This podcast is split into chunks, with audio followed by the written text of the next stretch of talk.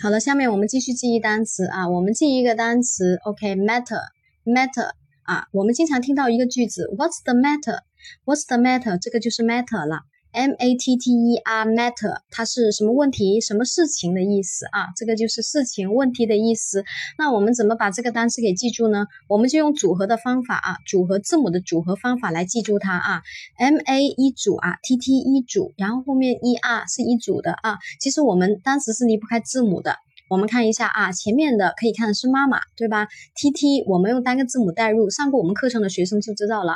T 我们有很多种代入方法啊。T 我这里看的是天天啊。E R 呢就是儿，对吧？它是拼音儿。OK，那我们的呃中文意思是问题、事情嘛，对吧？那就很容易就把它套在一起了，有规律的啊。妈妈天天担心儿女，对吧？有什么问题或者是有什么事情呢，对吧？所以我们就记住这个 matter 的意思了啊，很简单的啊。